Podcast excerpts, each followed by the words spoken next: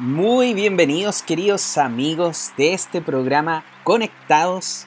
Como siempre cada día jueves invitándolos a pasar una hora junto con nosotros hablando de temas muy importantes, de temas que le llenen el alma, de temas que le van a cambiar un punto de vista, de temas que le van a aportar.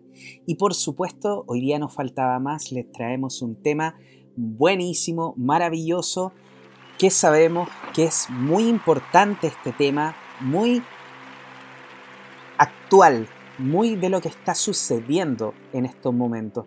Y por supuesto, nos faltaba más junto a mi querido amigo y coanfitrión Felipe Caravantes. ¿Cómo estás el día de hoy, querido amigo Felipe? Bueno, como siempre, contento, señor contento, como decían por ahí, de estar nuevamente en Conectados porque, bueno, para eso trabajamos en este programa, ¿no? Para que la gente conecte más profundamente con su ser interior. Así que, feliz, nuevamente aquí. Muy bien. Conectados. Genial. Por supuesto, estamos aquí el día de hoy y les quiero presentar efectivamente el tema que vamos a hablar el día de hoy, que va a ser el tema del cambio, los cambios en la vida, los cambios en la actualidad, los cambios que están sucediendo en el mundo. Hay muchos cambios y muchas veces nosotros también sufrimos por los cambios que suceden en nuestra vida. Sin embargo, vamos a buscar algunas maneras de cómo aceptar los cambios, fluir mejor con los cambios para que los cambios sean positivos en nuestra vida y que no sean algo de estrés que nos traiga el destino de repente cuando creemos que las cosas no tienen eh, ninguna forma de ser manejadas por nosotros, realmente podemos buscarle el lado positivo porque siempre, siempre lo hay. ¿Cierto, Felipe? Bueno, justamente ese, ese sería como se dice el trabajo a realizar en estos tiempos, ¿no? Porque estamos amigos en tantos cambios, ¿no? Eh, la gente Em, si recuerdan, hace algunos años, el 2012, ¿te acuerdas de ese año que tanto se habló de tantas cosas? Así es. Que se iba a acabar el mundo. ¿Te acuerdas de la profecía maya, Juan Pablo? Todas estas cosas que yo me acuerdo en ese tiempo, Juan Pablo estaba en Canal 13.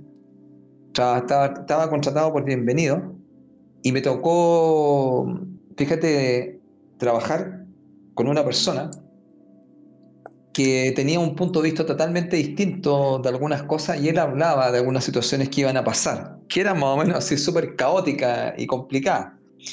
Y yo estaba en la otra posición, que no, no lo veía tan así. Y salvó, fíjate, un programa que estuvimos casi dos horas al aire, donde iban, como diríamos en una jerga, combos van y combos vienen. claro. Y en ese tiempo tenía, había pedido una pizarra que ya era mi pizarra que yo tenía, y era una pizarra con ruedas. Sí, pues, para los que conocemos a Felipe, siempre con su pizarra, siempre. Y yo, y yo debo decir que yo también me, me sumé a esa, a esa forma de, de, hacerlo porque realmente la pizarra ayuda un montón. Claro que la gente como es visual, mayormente mucha gente, y, queda ahí, se puede trabajar bien. Fíjate, bueno, y tantos años de docencia, pues, ¿cuántos años yo pololeé con la pizarra? yo partí con una pizarra de esas con tiza y terminé con estas pizarras, ah, con estos plumones. Entonces ha cambiado mucho eso. Bueno, y yo me acuerdo que en, e, yo me acuerdo que en ese tiempo hablábamos sobre este tema de, de, digamos, como te decía, del 2012 del cambio, amigo y, todo lo que se venía. Y fíjate ahora, Juan Pablo, que estamos en el mismo número, pero dado vuelta, Juan Pablo. 2021, Juan Pablo, se va acercando. Estamos, en este momento, Juan Pablo, sería para nosotros mañana 19, ¿cierto? 19. De noviembre de 2020. Y se viene en un ratito más el 2021. Entonces, si tú miras, el 2012, si tú lo sumas, da 5. Y si tomas el 2021, al sumarlo, da 5. Wow. Entonces, si uno lo mira y dice, bueno, y la gente te pregunta típico, como saben que trabajo con los números, dicen, bueno, ¿y qué significa el 5? Bueno, el 5 significa transformación y cambio. Y ese es el tema en sí que vamos a conversar porque estamos, amigos, en, una, en un proceso de transformación planetaria. Hay una nueva, hay un llamado a una nueva conciencia. hay un llamado a un cambio de paradigma. Bueno, tantas cosas. Entonces uno dice, bueno, bueno, y, y, por dónde empezamos? Porque, mira, yo estudiaba un magíster en educación y me acuerdo que uno de los temas era el cambio, que se venía una, una reforma educacional, Juan Pablo. Y en el magíster nosotros estudiábamos que generalmente las personas se resisten al cambio. Así es. Entonces, y entre ellos los profesores. Entonces, eh, no queremos cambio. Si tú lo resistencia, Juan Pablo. Sí. Entonces, la resistencia al cambio, Juan Pablo, es un gran tema. Y en ese tiempo se hablaba de que mayormente la gente no quiere el cambio, porque de alguna otra forma el cambio eh, genera estrés. Y especialmente, ¿cierto? Cuando tú de alguna otra forma te podrías sentir un poco vulnerable. ¿ah? O, una cosa importante, porque si tú te das cuenta del cambio, tiene que ver mucho con actualizarse. Entonces, todo esto va generando un movimiento en la gente, donde nosotros tratamos de mantener algo que se llama, vamos a llamarlo así, la inercia, que también se puede asociar con eh, mantener la comodidad. Y como la comodidad es algo que me resulta tan fácil, no quiero que alguien venga a fregar con este tema del cambio. Yo me acuerdo que en la empresa Juan Pablo hablábamos de reingeniería. Y cuando aparecía la reingeniería, era como que, uh, va a quedar las cosas. ¿Por qué? Porque se van a hacer estudios de la, del estudio de tu trabajo, cómo tú lo haces, si eres, si eres eh, que optimizas los recursos, cómo lo estás haciendo, ya. Claro. Entonces, ¿por qué, ¿por qué quiero hablar de este tema? Fíjate, Juan Pablo, porque hay una situación que está ocurriendo a nivel planetario y que nos hace un llamado, y quiero partir, fíjate, hoy día desde los números. Pero Felipe, ¿Ya? antes de que parta, quiero hacer algo, algo muy importante para nosotros. Ah, perfecto. Queridos amigos, les quería contar que Felipe Caravante es orientador y formador en el desarrollo de la persona. Gestiona tu personalidad a través de la sabiduría de los números. Felipe, tú lo puedes encontrar, lo puedes contactar a través del correo felipecaravante6.gmail.com en el Instagram como caravantes.felipe y en el Facebook como Felipe Caravantes Bernal. Felipe Caravantes está realizando muchos talleres para el desarrollo de la persona en diferentes centros y si tú quieres más información, por supuesto, lo puedes contactar a los, a los medios que ya te he mencionado. Y bueno, Felipe, no sé si tú tienes algún dato nuevo de algún curso que va a estar realizando ahora estos últimos días. Mira, estoy, eh, bueno, hoy día estuve terminando un, el primer taller, el taller 1 de Conoce y Maneja tu Personalidad a través de la sabiduría de los números, que es el taller 1 en espacio de luz. Y nos vamos con el taller número 2, que viene la próxima semana, que tiene que ver con eh, el enfoque tántrico para trabajar con la, con la personalidad.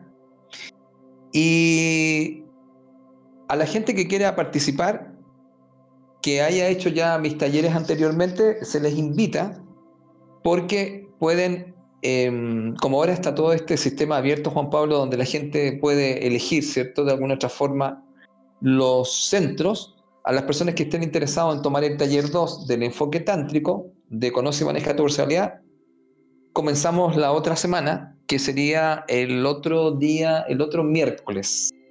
Así que, mira, eso es lo que te podría contar, porque vamos, vamos trabajando muy potente con este tema hoy de, de conocer y manejar la personalidad. Y cualquier duda me pueden escribir a felipecaravantes6.gmail.com, donde estoy respondiendo ahí los mensajes y la gente me pregunta por los cursos o por los talleres o que se puedan comunicar con los, con los centros en sí.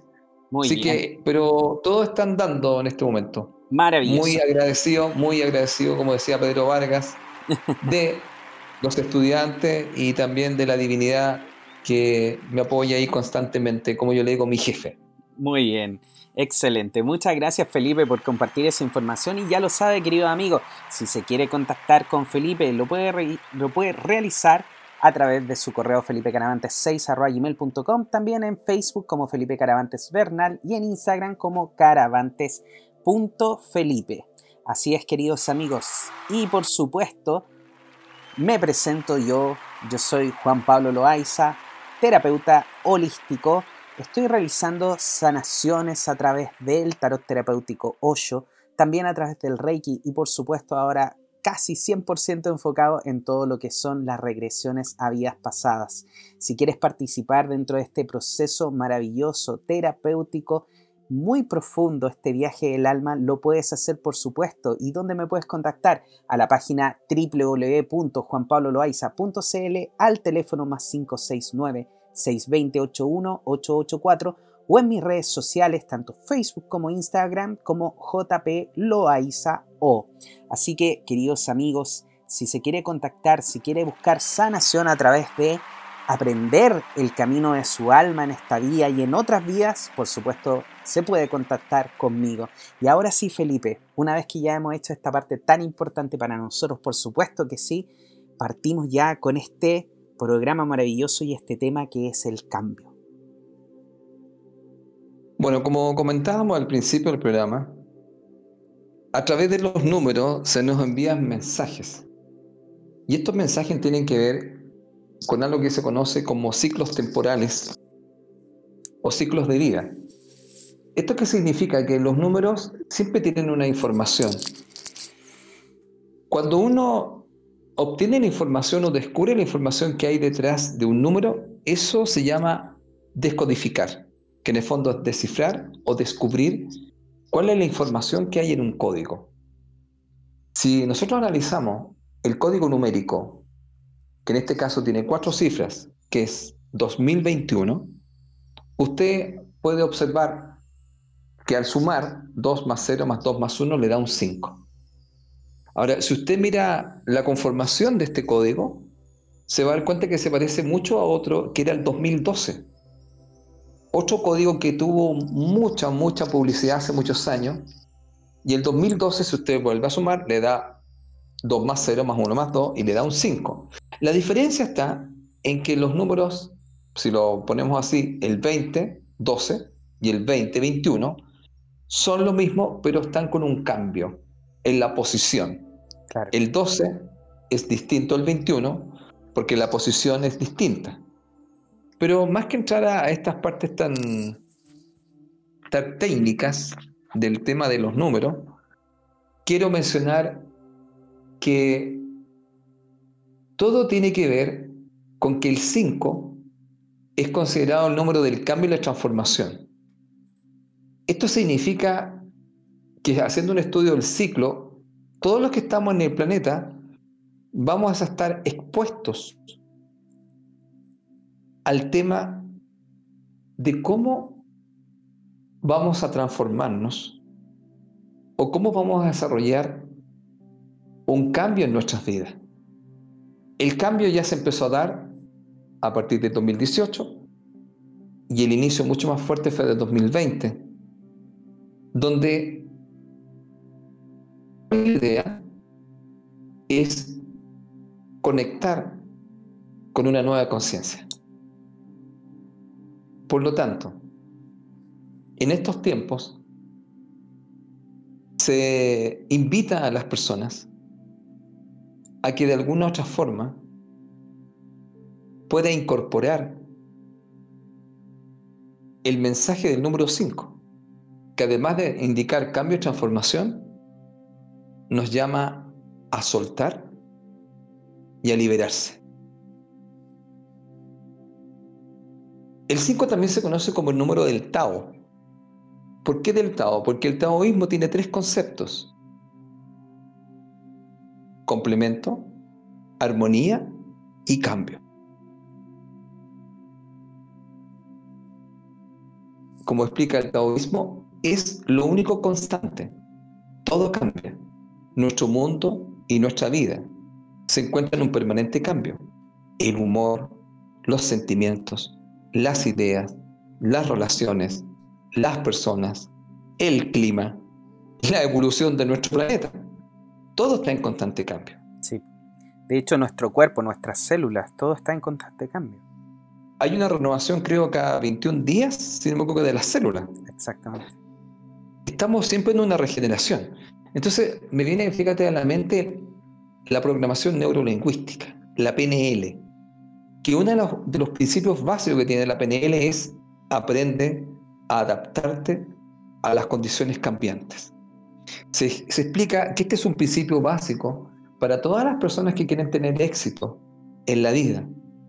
Y una de las cosas que tenemos que tener claro en estos momentos, que las personas que quieran tener más plenitud y también estar más conscientes, van a tener que trabajar la adaptación, que también recibiría otro nombre, flexibilidad. Así es. Y entonces podríamos decir que podría provocarse un verso así como esos combates. Flexibilidad, así como versus rigidez. Y aquí fíjate, se habla, querido amigo, que se puede generar una división, que se está hablando hace un rato ya en el planeta, y esa división tiene que ver con que la humanidad se dividiría igual que una letra Y o una letra Y, mm. donde algunas personas van a tomar una conciencia o van a definir una nueva humanidad y otros van a seguir mayormente por el camino más antiguo, que es mayormente lo que llaman, ¿cierto? ¿Te acuerdas, amigo? La normalidad. Claro. Que mucha gente quiere volver. Entonces aquí hay varias cosas que hay que tomar en cuenta en este momento. Mira, voy a hacer una pequeña lectura del número 2021 como el número 41. Ya. Voy a explicar lo siguiente, porque hoy día vengo lleno de números. Muy bien. bueno, por lo menos para comenzar esta parte. Si usted suma 20 más 21 le da un 41. ¿Y eso qué significa? Desde una lectura en donde podemos leer el 1 enfocado en el 4, daríamos el siguiente mensaje a todos los que están en el planeta. El 1 es el individuo o la persona. El 4 es el trabajo. Y el 5 es el cambio.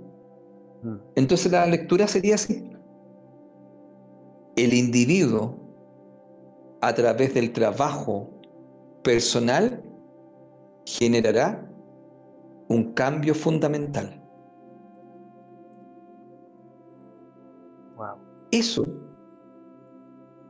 recuerde, usted como persona, a través de un trabajo personal, que sería el 4, estos cambios de estructura, este revisar sus creencias, le va a llevar a una transformación. El 5 también nos habla de la mente. Lo podríamos decir así, amigo. El número 5 es la renovación de la mente. Por lo tanto, esta renovación tendría que ver mucho con cuestionar nuestras creencias y empezar entonces a hacer una revisión de todo, amigo, vamos a decirlo así en lenguaje computacional, ¿no? De todo lo que nos han descargado ¿Cierto? Sí. Y entrar a una actualización. ¿Cierto? a, una, a una revisión de esas descargas que se hicieron, me acuerdo siempre el Teta Healing. ¿ah? Eso download creo que se pronuncia. Claro. Esto descargar. Descargar. Y entonces la idea puntual acá es, si lo leo como el 5 desde otro concepto, el 5 se llama libertad. Luego, si quieres ser libre, debes renovar los programas que tienes en tu mente. Por lo tanto, entraríamos a un cuestionamiento, selección y análisis de las formas de pensar, de las formas de entender la vida, y que tiene otro nombre eso, percepción, interpretación de la realidad. Y para esto entonces, amigo, tenemos que echar a un tema que tiene que ver con volvernos flexibles. Mira, quiero contar tres puntos de la flexibilidad para que sigamos conversando. Mira, número uno, la flexibilidad nos da la posibilidad de adaptarnos mejor a los desafíos que nos presenta la vida. Esa es una de las primeras cualidades y factores que tiene la flexibilidad. Adaptarnos. Para poder enfrentar mucho mejor los desafíos que se vienen. Segundo punto.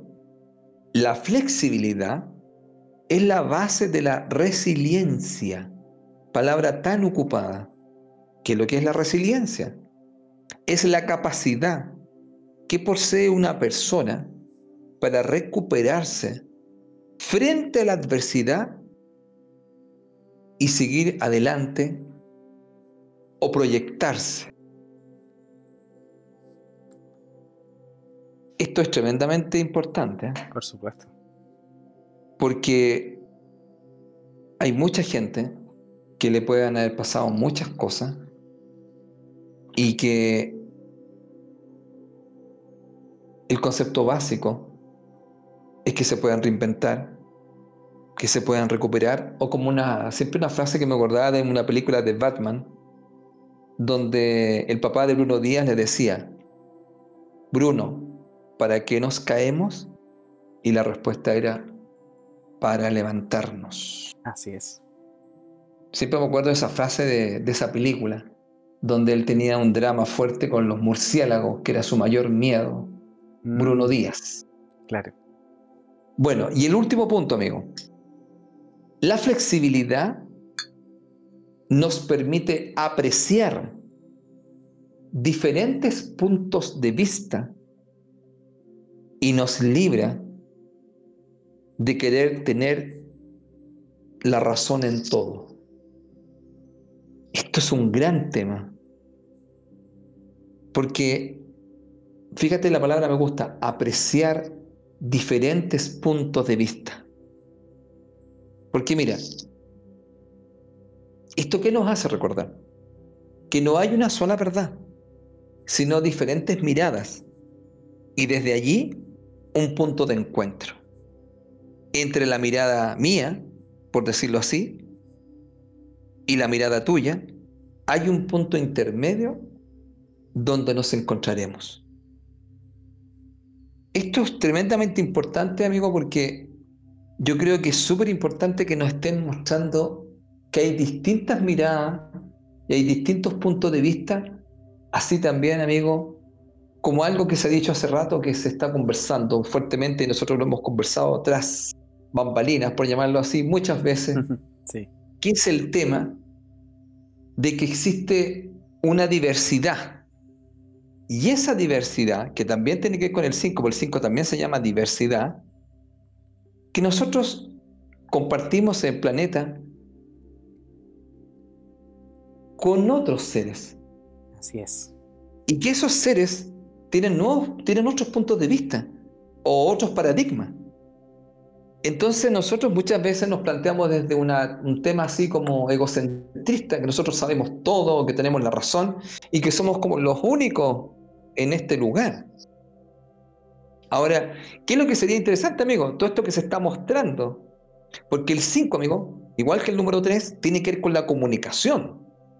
Por lo tanto, los medios de comunicación, vamos a llamarlo así, y mira, ahora en este momento estoy mirando y me aparece el 1212, que aparece el 33, estaría indicando que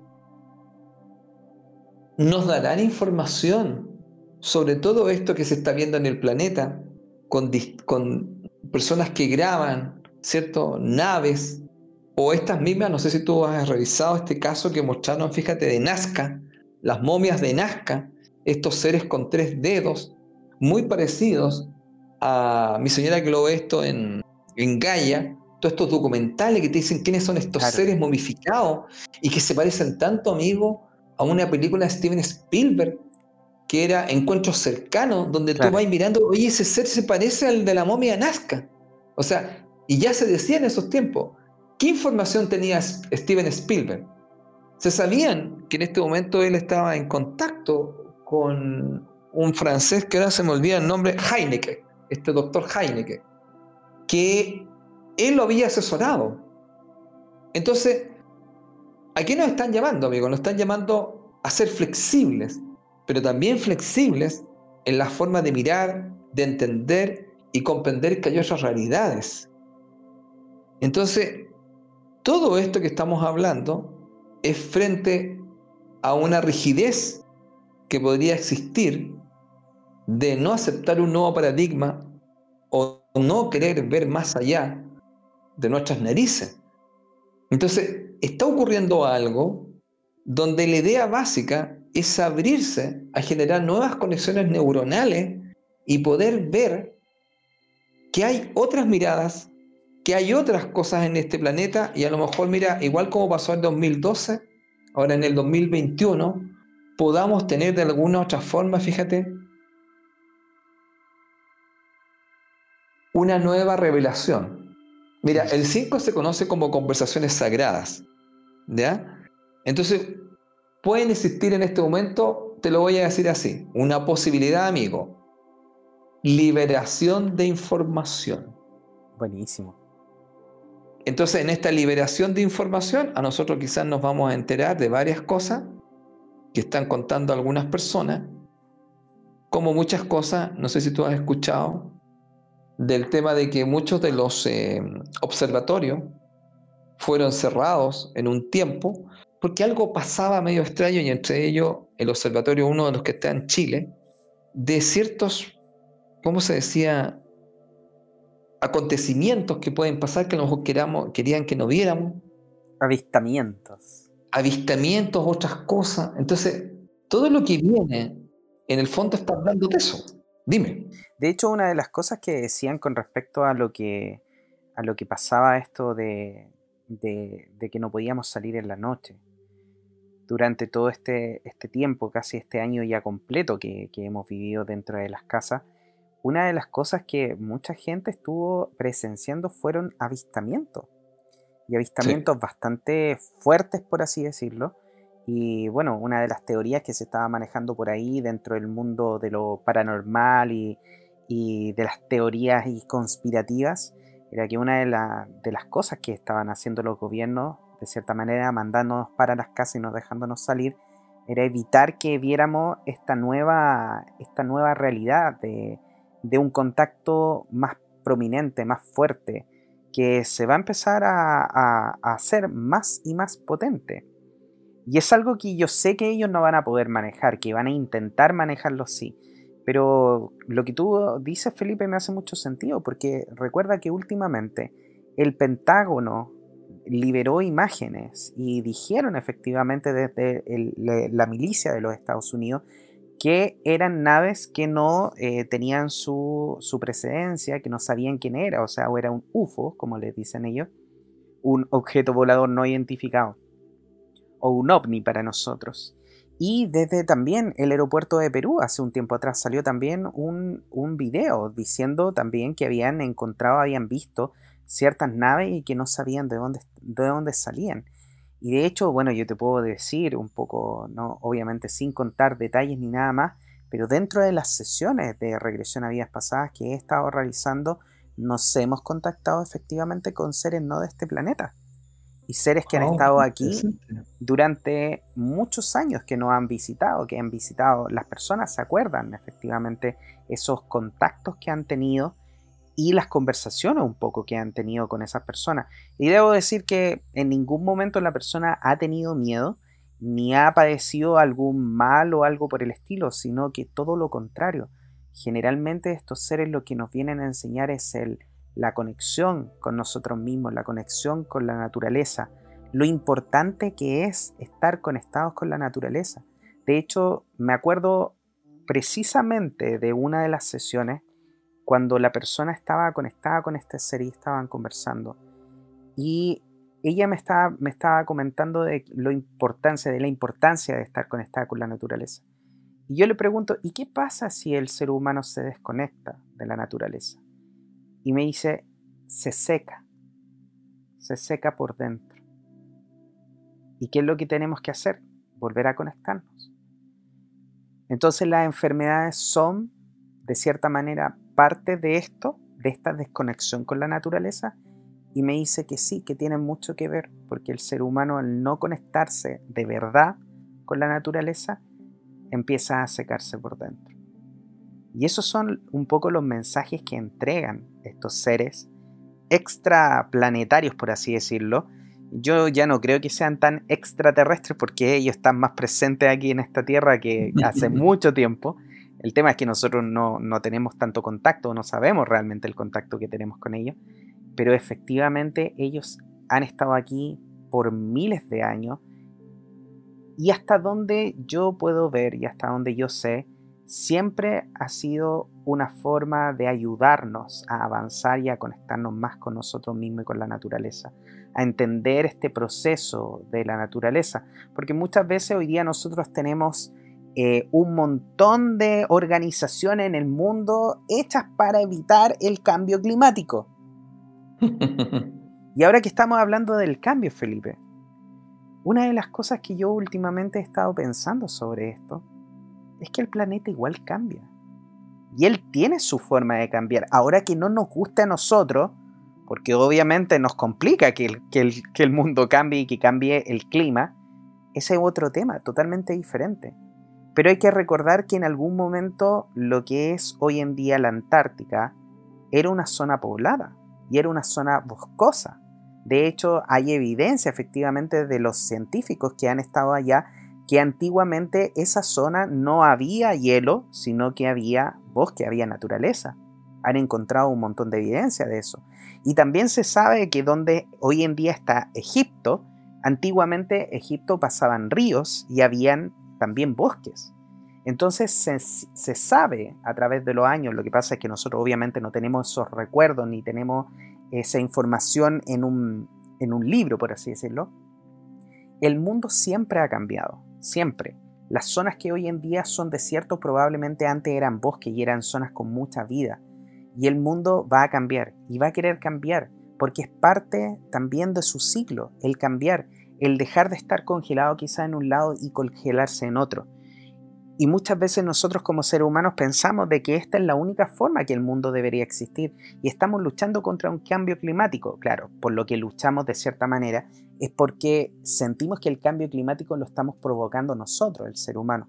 Sin embargo, tenemos que aceptar también de que el planeta es un ser vivo y que tiene sus siglos y que va a cambiar.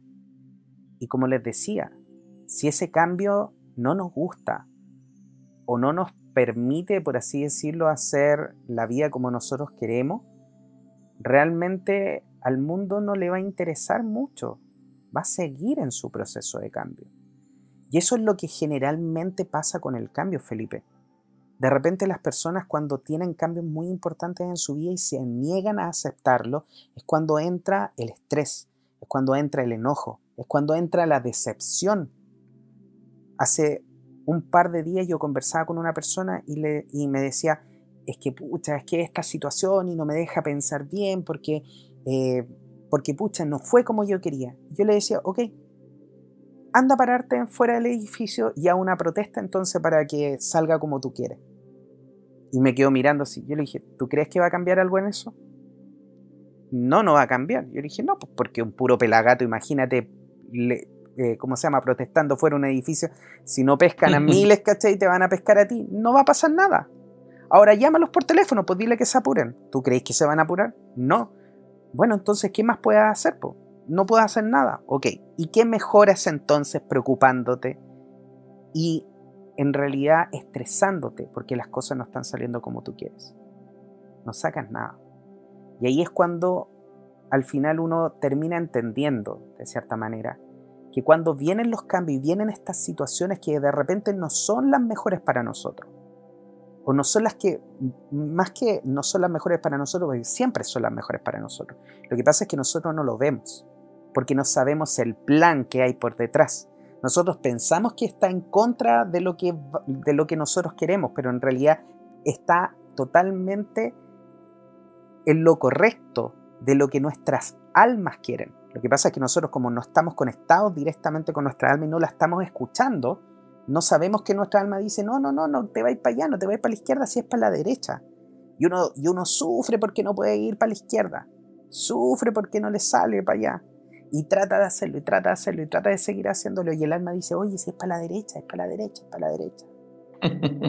y ahí es cuando efectivamente yo le aconsejo a estos queridos amigos, hay que fluir. Hay que fluir con los cambios, hay que fluir con la energía que vienen, porque como dice Felipe, la flexibilidad hoy en día, el aceptar, el aceptar y agradecer todo lo que nos sucede, porque de repente usted puede decir, pucha, no es lo que yo quería. Espérese un momento, trabaje con la fe, tenga fe de que el proceso va a salir como tiene que salir, no necesariamente como usted quiere que salga. Pero eso también puede significar que va a salir mucho mejor de lo que usted creía que iba a salir. Y por eso, queridos amigos, yo le aconsejo que el día de hoy también, como lo, como lo estamos hablando con Felipe, el cambio es un tema, un temazo muy importante, porque generalmente nosotros tendemos a tener este control, queremos tener este control que nos permite sentirnos seguros, porque efectivamente eso es parte del control, ¿cierto Felipe? El que la persona diga, pucha, tengo el control, me siento seguro. Tiene que ver mucho con eso. Pero... Claro, es cierto lo que es tú. Pero por el otro lado, el control también lo que, lo que te, te da o lo que te quita en realidad es tu tranquilidad. Porque no te deja estar tranquilo, valga la redundancia, hasta que las cosas no salgan como tú quieres. Y eso, querido amigo, nosotros tenemos bien poco poder como para evitar que el alma siga su camino. Lo mejor en este caso, según lo que veo yo, y es mi humilde opinión, sería aprender a conectarnos más con nuestra alma, meditar más, escuchar más la voz interior y dejar que las cosas fluyan, sabiendo que, confiando que, teniendo la fe que todo lo que está saliendo y cómo está saliendo es perfecto, porque es parte de lo que nuestra alma diseñó como camino para nosotros para aprender lo que veníamos a aprender a esta vida. Estoy muy de acuerdo. muy de acuerdo con lo que tú dices, lo que pasa que, bueno, fíjate que lo que estábamos hablando, la rigidez y la flexibilidad o la flexibilidad y la rigidez. Como tú dijiste, ¿no? La flexibilidad tiene que ver con el fluir. Así es.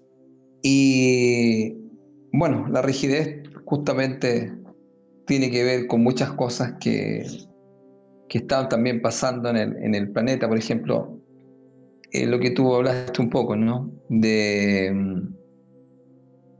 de que muchas veces la rigidez, digamos, nos hace juzgar las cosas sin tener claro mayormente o saber que detrás de eso hay un plan.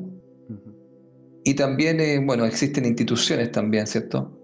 Donde ocupan, por decirlo así, este, este esquema, esta estructura, donde de alguna otra forma se convierten en dogmas, pregonando verdades absolutas. Y, y que en el fondo, fíjate, hay una que una vez conversamos, no sé si tú te acuerdas, dijimos que la nueva religión es la ciencia. Es la ciencia, sí. Porque cuando, de alguna otra forma, cuando hablábamos del tema de que no acepta otros puntos de vista, que sería la flexibilidad, ¿te acuerdas? Sí. Donde yo tengo una mirada distinta, en vez de apreciar diferentes puntos de vista, la, la ciencia descalifica a algo que no está dentro de sus cánones, ¿no? Y que no cumple con las condiciones que ellos podríamos llamarlo así, imponen. Y entonces, como dirían por ahí, el científico se vuelve un arrogante. Y esa arrogancia, en el fondo, indica muchas veces una falta de flexibilidad mental. Y eso indudablemente se acerca mucho más a la, a la rigidez. Bueno, mira, pasamos de, de varios temas hasta llegamos al tema planetario, el tema de naves y otras cosas. Sí. Pero aquí hay un tema que hemos conversado varias veces que tiene que ver, fíjate, con cómo podemos nosotros hacer un cambio. Este cambio a nivel personal. Cómo de alguna otra forma nosotros podemos gestionar el cambio.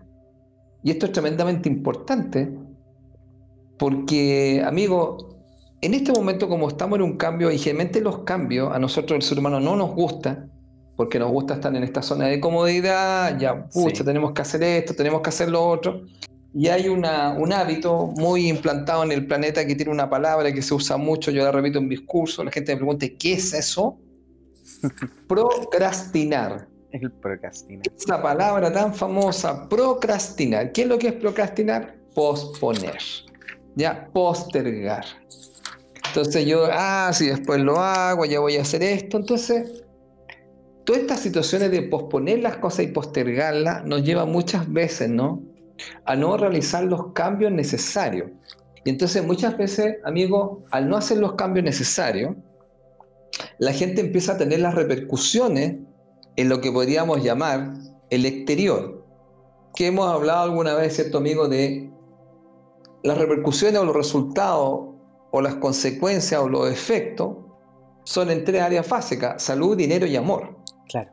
Entonces, cuando yo no he hecho esos cambios, porque me he llevado procrastinando, o posponiendo, o postergando cosas, y al no hacer los ciertos cambios, entonces yo empiezo a tener ciertas consecuencias que podrían ser en el, tú mismo lo planteaste, por ejemplo, tremendamente estresado, ansioso, esa sería la salud con problemas de dinero y trabajo, ese sería el tema de digamos, de toda la parte que lo que es profesional.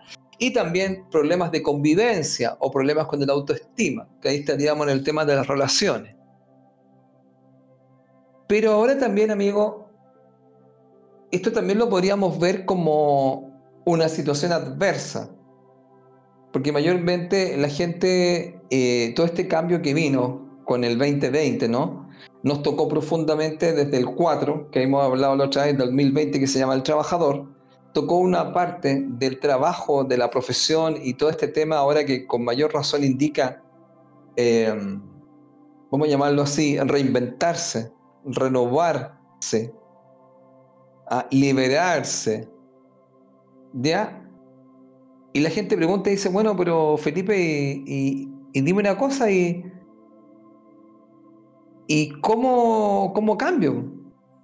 ¿Cómo, cómo, ¿Cómo puedo hacer un cambio en mi vida para tener otros resultados, otras repercusiones? Entonces yo explico lo siguiente, amigo, que existen una relación entre tres factores. ¿Ya? Esos tres factores son tus pensamientos, tus emociones y tus comportamientos. Si usted trabaja en esos tres factores, usted puede manejar el cambio. Recuerden, pensamientos, emociones, comportamiento. Para aclarar, para aclarar. ¿Qué es un comportamiento? Son todas las cosas que dices y haces, ya sea en solitario o en compañía de otras personas y en diferentes entornos. Las emociones yo creo que la gente las tiene más o menos claras. Nosotros hemos hecho, hicimos este programa acá de las emociones, ¿te acuerdas? Ya hablamos, ¿cierto?, de cuatro emociones básicas. El miedo, ¿te acuerdas? la alegría, la rabia y la tristeza, que son las emociones primarias que mayormente todo el mundo identifica. Y los pensamientos, wow, este es el gran tema. Porque, ¿qué es lo que usted piensa? Por ejemplo, una pregunta. ¿Qué piensa de usted? Eso yo le llamo autoconcepto. Gran pregunta. Y que de hecho muchas veces nosotros, nosotros no lo tenemos claro. Y, mm, y también, por ejemplo, otro pensamiento, ¿no? ¿Cuál es la concepción que usted tiene de la vida? ¿Qué piensa que es vivir? Bueno, ahora, ¿qué es lo que pasa? Mira, yo a la gente le explico que si quieren cambiar su vida o cambiar sus efectos o sus repercusiones, el cambio se hace en el interior. Ese es el cambio, digamos, permanente y duradero.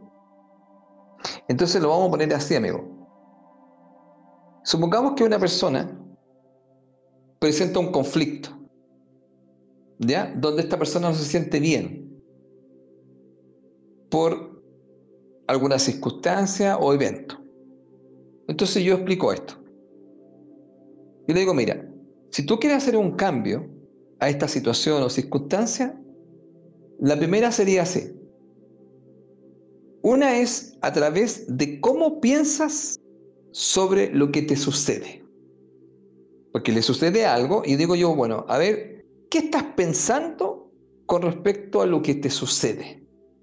aquí mira, volviendo a Epícteto, un filósofo griego, vamos a decirlo así.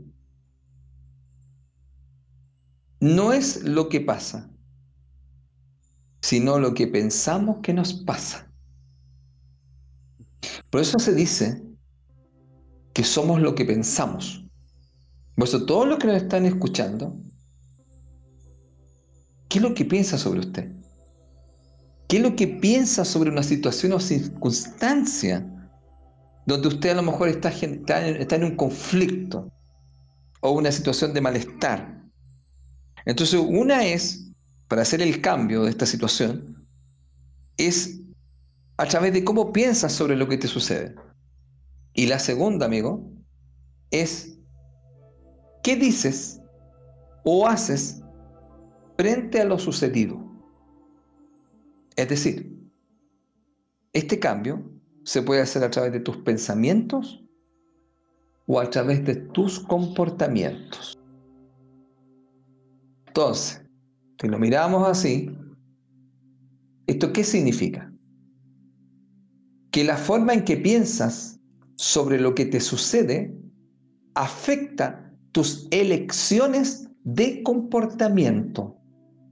¿Se entiende la idea? Tengo una situación, entonces yo uso mi mentalidad. ¿Y qué es lo que es mi mentalidad? ¿Qué pienso sobre lo que me sucede? Y desde ahí voy a hacer una elección de un comportamiento. Es decir, ¿qué eliges hacer o decir? O lo que eliges no hacer o callar. Entonces, mira, estos son los dos procedimientos, porque nosotros no estamos haciendo terapia acá en el programa, pero son, estamos dando lineamientos generales para que nuestros amigos, ¿cierto?, de conectados, digan, ah, entonces, si yo quiero hacer un cambio en mi vida, yo tendría que empezar a preguntarme cuáles son los pensamientos con respecto a lo que me sucede y la otra es qué es lo que dices o haces frente a lo sucedido. Por ejemplo, yo mucha gente siempre le digo, mire, cambiar en el fondo significa cambiar nuestras creencias. Si usted hace un cambio de creencia, usted va a ver el impacto que va a tener en su vida. ¿Y por qué eso es así? Mira, porque cuando uno se siente mal, uno debe revisar inmediatamente qué está pensando. Porque hay algún pensamiento, ¿cierto? que va a accionar este sentimiento. Por lo tanto, amigo, mira, aquí, ¿cuál es la idea básica? Mira, yo lo aplico, y una vez nosotros lo hacíamos en un programa. Mira, yo aplico dos, dos creencias para mí que son tremendamente empoderantes, que serían formas de pensar, o lo que estamos hablando, ¿cierto? Es, eh, ¿qué me estoy diciendo? o qué estoy pensando con respecto a lo que me sucede. Y, hoy día me pasaron unas cosas y me reía porque dije yo, me la estoy aplicando. Mira, la idea básica del cambio comienza cultivando creencias que nos potencien o fomenten nuestros objetivos. Entonces, aunque tú ya dijiste una, pero la vamos a decir de otra forma. Muy bien. Entonces yo tengo dos, aunque hay más. Mira, siempre cuando me ocurre algo especialmente desagradable, o por ejemplo, como tú dijiste, no era lo que yo quería, es como el chiste ese de la nuera, no era lo que yo quería para mi hijo.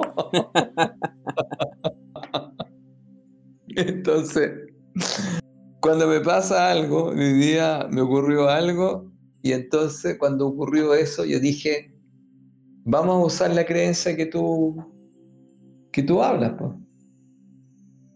Todo pasa para mi bien. O dicho de otra forma, todo ocurre por un motivo y una razón. O de otra forma, la vida te da lo que tú necesitas. Entre paréntesis, esto es parte del plan. Así es.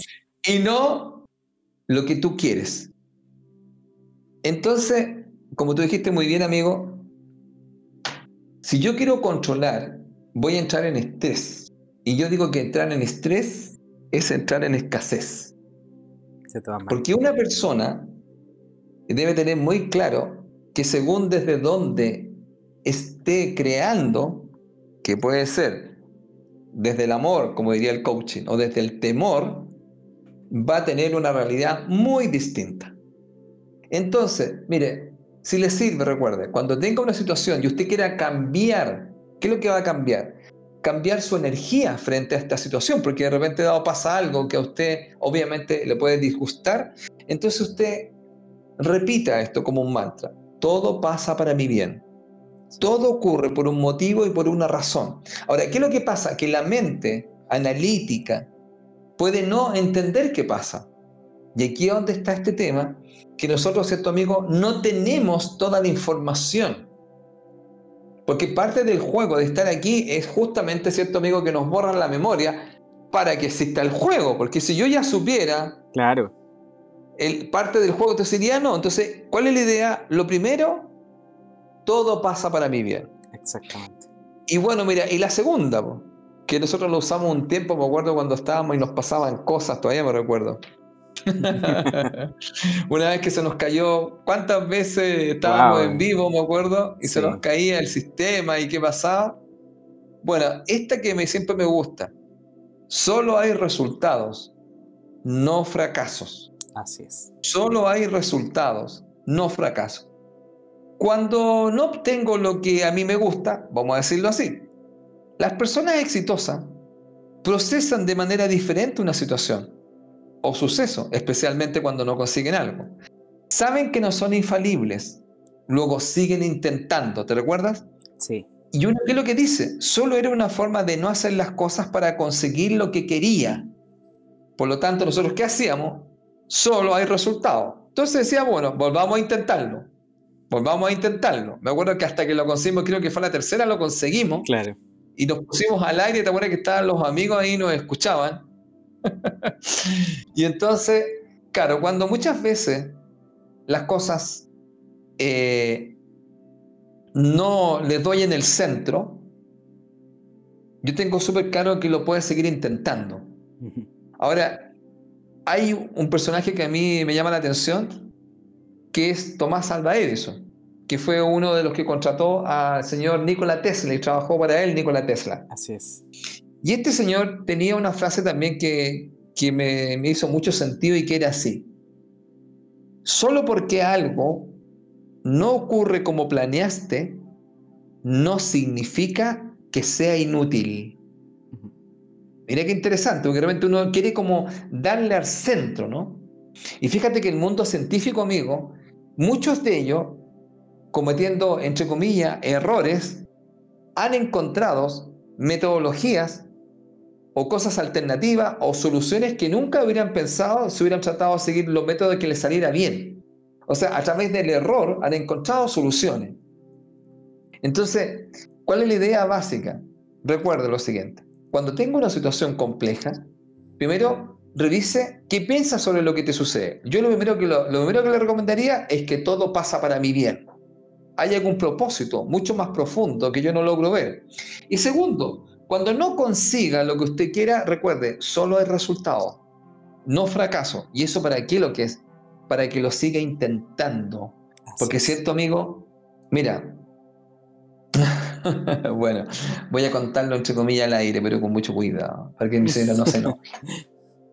Yo cuando conocí a mi esposa actual, ella no quería nada conmigo. Siempre lo cuento. Al contrario, fue súper constante. Mira. Y yo lo volví a intentar. Muy bien. Y después lo volví a intentar. Y lo volví a intentar. Y entonces ella un día, y ella me lo ha comentado, me dice, ¿sabes que fue tanto la persistencia que me empezó a parecer interesante? Wow. Y claro, y esta situación de que este tipo como que no se da por vencido, en este intento, fíjate, logro que ella venga a Chile. Pero fíjate, una de las cosas que ella le llamó la atención fue este tema de intentarlo. Y fíjate, amigo, que existe en el chamanismo un concepto que se llama el intento. Y que yo lo encuentro súper interesante y lo voy a decir al aire para nuestros compañeros y amigos que nos ven ahí o que nos escuchan en Conectado. Es, los maestros chamanes dicen que una persona sabia es una persona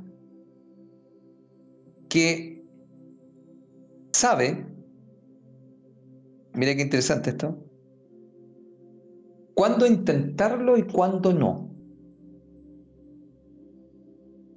Entonces, cuentan que a través de la experiencia, ellos trabajan el intento. Es decir, cuando algo a usted no le salga como usted quiera, inténtelo una y otra vez. Pero ya en un momento dado va a percibir que a lo mejor hay que dejar de intentarlo y que es por otro lado. Claro. Pero el maestro va a saber que hay que seguir intentando porque él percibe que eso es así. Y eso no es desde la parte cognitiva, sino que es de esta parte que hemos hablado de la mente intuitiva, que a veces te dice, sigue Juan Pablo, así como mi querido amigo ahora está acá comunicando. Así es. Y empezó a hacer un montón de temas como la comunicación, y en este intento logró su cometido. Y entonces muchas veces, porque mira, mucha gente que quiere hacer cambio en su vida, cierto amigo que nosotros hemos hablado, cuando, por ejemplo, yo tengo un talento, un don, que es un potencial, como el caso tuyo, que lo podemos definir como el número 3, que es el comunicador, pero yo no conozco esto tanto de mí y, a veces no lo he intentado, ¿no? Digo, pero no, pero no es lo mío, porque el 3 cuando se bloquea es una persona tímida, es una persona que no le gustaría estar en los medios y al contrario, es de un bajo perfil. Pero cuando yo le digo, pero mira, pero ahí hay un talento, el talento que tú puedes comunicar, te puedes expresar, puedes llevar esperanza, puedes motivar a la gente, puedes enseñar, puedes clarificar, puedes generar conciencia. Todo eso, ya dicen, lo voy a intentar. voy a intentarlo, ya, ok. Y entonces lo intenta y después se empieza a dar cuenta, ¿cierto, amigo? De que este talento y don que era un potencial y que no estaba desarrollado o fortalecido a través del intento. Entonces empieza a producirse la magia, que yo hablo que tienen los números, que te van hablando de ciertas cualidades, dones y talentos y capacidades que te fueron dadas, pero muchas veces uno por no intentarlo, ¿cierto amigo? Porque siempre nos han metido como en la cabeza, en el fondo, que tenemos que hacerlo perfecto o que no es bueno cometer errores. Y entonces, al final, ¿por qué? Porque la gente se va a reír, o, entonces me van eh, a, humillar, o me van a avergonzar. Entonces, todas estas situaciones que serían típicas del TRE. Sí. Porque, claro, indudablemente nadie quiere ser avergonzado, humillado, o que la gente se ría. Además que en estos medios de comunicación tú sabes perfectamente que la gente puede empezar a escribir cosas desagradables. Pero, ¿cuál es el tema que yo te, conté de la señorita Mari Kondo, la que habla de este tema de esta señora japonesa que habla del orden? Cuando ella iba a hacer un libro y que ella al final eh, no lo quería hacer porque tenía miedo a la opinión de lo que pudieran pensar los demás. Y un amigo le dice, mira, súper fácil, vamos a buscar en internet. ¿Cuánta gente odia a Mari Kondo porque ella había hecho ya unos seminarios, y había, ella ya un poco famosa, pero no había escrito el libro? Y salió un montón de gente que la odiaba. Y entonces él, le dice, ¿te das cuenta que ya sin hacer el libro te odian? Qué valeteado. Entonces, sigue adelante y eso que no haga, por en el fondo, por llamarlo por las opiniones, que no haga, que en el fondo detenga lo que tú quieres hacer, que es ser tú mismo. Y el ser tú mismo tiene que ver con ocupar esas cualidades, dones y talentos que tienes. Porque muchas veces cuando hablamos tú me dijiste a mí me gusta comunicar y tú lo habías hecho mediante la música. Claro. ¿De acuerdo? Habías sacado tu parte artística porque tenés un, un número súper artista mm. y además tú eres muy creativo. Pero cuando pasa esto, uno empieza a decir, en realidad, fíjate que podría hacerlo. Y por eso que es tan importante el tema de que solo hay resultados, no fracaso. Porque indudablemente cuando uno lo intenta, ¿cierto, amigo? Uno va afinando. Es lo mismo que estamos haciendo conectados. Nosotros estamos trabajando constantemente y una cosa tremendamente importante, mire, cualquier maestría que usted quiera lograr, tiene que practicar. Los maestros no se hacen de la noche a la mañana, se hacen mediante la práctica. Y obviamente en la práctica, amigo, muchas veces vamos a fallar. Pero eso no significa que no nos acerque a la meta. Que no nos acerque, porque en el fondo para mí fallar nos va acercando hacia dónde vamos. Así que con esto, amigo, quiero terminar este tema de la situación del cambio, porque esto también puede cambiar en el aspecto que antes no utilizaba un don y talento que tiene, y ese cambio también se debe que a lo mejor el cambio sería dejar de tener miedo a ser usted mismo. Porque yo creo que el mayor miedo, Juan Pablo, es que tenemos mucho miedo a vivir, a vivir como nosotros queremos vivir, no como nos dijeron que teníamos que vivir. Efectivamente. Y entonces ahí está el gran cambio. El gran cambio es ser tú mismo. Y eso es un llamado que hacemos de acá desde Conectado, de que la mayor conexión que puede hacer usted es con ser usted, pero no con lo que le dijeron, no con lo que lo programaron, no con lo que los condicionaron. Entonces, como dirían los toltecas, ¿cómo nos domesticaron? Así es. Entonces, si usted es usted mismo, imagínate, amigo, el trabajo que yo lo defino como, siempre lo digo así, ¿no? Pasión y diversión. Que se vuelva eso. Entonces, ¿te imaginas tú lo que tú vas a contagiar a la gente en el planeta? Porque nosotros también indudablemente influimos en la conciencia colectiva con nuestro sentimiento va a ser pasión y diversión. Y entonces sí podemos contagiar. Así que desde aquí, desde conectado, lo llamamos a hacer un cambio. Pero ese cambio sería a vivir, a ser tú mismo, no a sobrevivir y a ser controlado por el miedo. He dicho, amigo. Ah. Muy bien.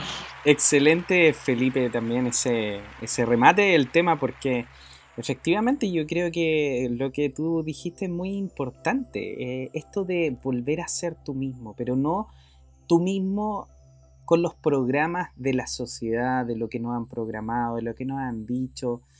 Porque muchas veces nosotros también queremos hacer algo, queremos ser alguien, pero no nos permitimos tampoco eso. ¿Por qué? Porque desde chico nos dijeron que no podíamos, no sé, bailar así solo, medios locos, porque nos iban a mirar raro, así como la mamá, oye, no hagáis eso, así como que me, le va a dar vergüenza. Sí, es verdad, la sociedad nos ha, eh, nos ha programado mucho. Y en ese sentido, buscarte internamente, buscar lo que a ti realmente te gusta hacer, lo que realmente te llena hacer, no por la ganancia monetaria ni por la ganancia social, sino más bien por la ganancia de amor, de tu espíritu, de felicidad, te va a conectar mucho más. Y debo decirlo, yo hoy en día estoy haciendo, o ya hice realmente ese cambio, y me ha costado un montón poder eh, mantenerme ahí, digámoslo así. Porque hay algunas veces que efectivamente cuando estamos en este cambio, el, el mundo alrededor tuyo empieza como a presionarte, no a presionarte, pero sí a llevarte a ver que vuelves al mismo camino, al mismo camino que estabas antes. Pero cuando tú no cedes, cuando tú te mantienes firme en ese camino, cuando te mantienes ahí constante en esa decisión de mantenerte en este nuevo camino, en este nuevo paradigma que es básicamente ser quien tú eres, pero ser lo que realmente eres, las cosas hay una gran diferencia en la energía. Bueno, querido amigo, y también eh, dentro de todo esto, lo que Felipe nos estaba comentando también, esta conexión con el alma, que de repente te lleva a hacer cambios importantes. Y lo que nosotros hablamos, de repente conectarte con el alma también significa escuchar hacia dónde va. Y como Felipe lo decía, de repente es lo mejor que puede pasar esto, este tipo de cambios. Sin embargo, nosotros no, no, no lo aceptamos porque creemos que el camino va hacia otro lado. Y para, para nuestros amigos que lo están escuchando, justamente me vino un ejemplo eh, que creo que podría servirnos bastante. Imagínense que eh, el alma y tu mente es como una casilla de correo electrónico. Porque el alma, de cierta manera, te manda información y nosotros somos capaces de mirarla o somos capaces de descartarla totalmente o en algunos casos incluso enviarla a lo que se llama la carpeta de spam y no volver a verla. Y de repente muchas veces esta comunicación, porque la mente va a identificar esta información que el alma nos está mandando, pero la va a identificar desde un punto de vista, desde la polaridad, desde lo que es bueno, lo que es malo, porque digámoslo así, cuando nosotros entramos en el miedo, el miedo es la fe que algo malo nos va a pasar. Y la fe es la fe, valga la redundancia, que algo bueno va a pasar. Pero usted cuando entra en miedo, usted está confiando que algo malo, que lo que yo estoy pensando, me va a pasar. Por ende, cambiar nuestra vibración, cambiar nuestro pensamiento es esencial. Cuando le llegue ese pensamiento del alma, esa información, que básicamente como, como lo planteaba en este ejemplo, este correo electrónico que te llega, que tú abres y mires y dices, ¡Ah! esto me puede pasar no lo tomes como algo negativo, tómalo como la oportunidad, tómalo como el mensaje que el alma te está mandando para que tú hagas el cambio. Y el cambio, querido amigo, no se trata de hacer un cambio hacia el exterior, es parte después cambiar en el exterior, pero primero hay que cambiar en el interior. ¿Y cómo lo hacemos? Como dijo Felipe, cambiando nuestros pensamientos. Y qué mejor que adaptarse al cambio y qué mejor también que pensar, como Felipe lo dijo, cuando suceden este tipo de cosas, no hay que pensar de que, pucha, quizá el mundo no me quiere y por eso me, me trae puras cosas malas. No. Yo pensaría, en este caso, después de ya haber realizado varias sesiones de terapia de regresión, que realmente esto fue lo que yo decidí para mí. Cuando suceda algo malo y usted no lo entienda, no trate de entenderlo, no trate de ponerle lógica, porque mientras más le pone lógica, más va a entrar en el rechazo, va a entrar en la frustración, va a entrar en el enojo. Cuando sucedan ese tipo de cosas, mi consejo para ustedes, queridos amigos, es que entren en la aceptación. Y en la aceptación puede ser una buena, una buena forma perdón, de entrar diciendo, esto lo elegí yo antes de venir a esta vida. No me acuerdo, pero sé que lo elegí yo. Y si lo elegí para mí es porque es lo mejor para mí. Y con eso, amigos, con esa fe, con ese pensamiento, los vamos a ir dejando el día de hoy con este programa maravilloso que se trató de el cambio. Y por supuesto, comentarles que junto aquí a mi gran amigo Felipe Caravante, les contamos que estamos realizando diferentes terapias, diferentes talleres, para poder ayudarlos también a conectarse más con su alma, a conectarse más con lo que ustedes son, a conectarse más con su esencia. Así que si usted quiere trabajar junto con Felipe para poder entender mejor su alma y sus potenciales, lo puede hacer, porque Felipe Caravante es orientador y formador en el desarrollo de la persona, Gestiona tu personalidad a través de la sabiduría de los números. Lo puede contactar a través del correo felipecaravante6.gmail.com en el Facebook como Felipe Caravantes Bernal y en el Instagram como caravantes.felipe. Y por supuesto, se puede contactar con él para pedirle información de los cursos que Felipe está realizando, que son cursos buenísimos porque ahí en el mismo curso usted no solamente aprende, sino que aprende también a conocerse a usted, a conocer a los demás, a conocerse a usted, a conocer de la numerología y por supuesto a conocer a Felipe. Qué mejor todavía tomar esos cursos.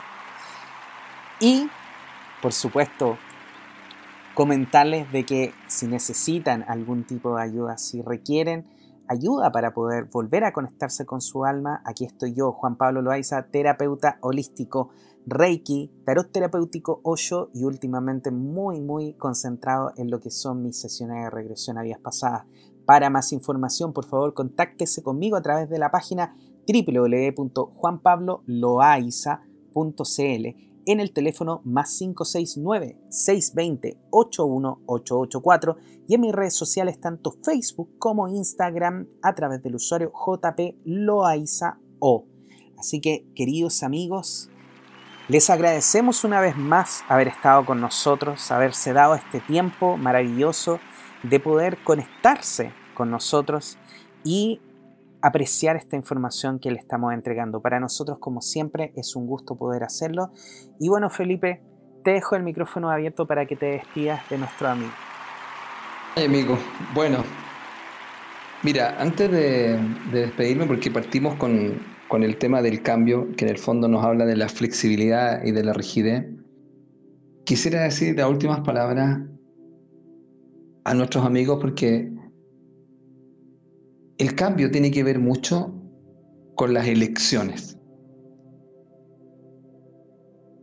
Entonces, nosotros siempre estamos eligiendo, como por ejemplo ustedes eligen escuchar, el programa conectado, y nosotros elegimos, ¿cierto, Juan Pablo?, eh, hacer este programa. Siempre recuerde algo. Desde el coaching, hace muchos años yo estudiaba eh, por decirlo así, dos paradigmas. Un paradigma se llamaba el paradigma del amor y el otro se llamaba el paradigma del miedo. Entonces cuando yo estudiaba eso era que uno elige desde cierto paradigma y el, paradigma del, del amor fue lo que planteé al principio. Voy a dar algunas palabras para que usted lo conozca. El paradigma del amor sería la flexibilidad. El paradigma del miedo sería la rigidez.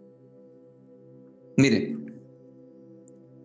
usted puede cambiar desde dónde quiere decidir o elegir vivir. Puede vivir desde el amor o desde el miedo. Y le doy más ejemplos, mire, observe. Si usted está en el paradigma del amor, usted está en la flexibilidad. Si está en el miedo, usted está en la rigidez. Si usted está en la motivación, usted está desde el amor. Si usted está en la desmotivación, está desde el miedo.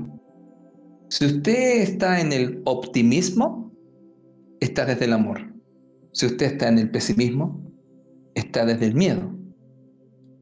Si usted está en el perdón, está desde el amor. Y si está en el resentimiento, está desde el miedo. Y si usted está desde la confianza, está desde el paradigma del amor. Y desde la falta de confianza, está del paradigma del miedo. ¿Qué elige usted? ¿Quiere cambiar de paradigma? Siempre lo puede hacer. Pero una última cosa que ya no debe haber experimentado usted. Si tú no cambias, la vida te cambia. Lo dejo para que lo medite porque ahí hay muchas cosas en lo que acabo de decir. Y eso la gente lo sabe desde muchas perspectivas. Recuerden, si tú no cambias, la vida te cambia. Observe lo que ha pasado en el planeta y si quieres solamente ve un área, ¿cierto amigo? ¿Qué pasó con el área del trabajo en el planeta? Así es. Así que ahí lo dejo, amigo. Muy bien. Excelente. Así que me despido y muchas gracias por escucharnos. Excelente. Muchas gracias a ti, Felipe, por esas sabias palabras. Y sí, efectivamente, como tú dices, de repente nosotros le damos demasiada importancia al trabajo y créanme que cuando nosotros nos conectamos con el alma, lo que menos sale es la parte del trabajo y lo que más sale son las conexiones emocionales, las conexiones con el planeta, con la tierra, con la naturaleza, con los animales, con los otros seres humanos. Eso es lo más importante para el alma. Así que queridos amigos, los dejamos por hoy día. Que estén muy bien. Esperamos que les haya gustado este programa. Y por supuesto les pedimos que lo compartan. Y la próxima semana nos estaremos viendo en otro capítulo de Conectados. Que estén muy bien, que tengan una buenísima semana. Chao, Felipe. Chao, muchas gracias. Están todos muy bien.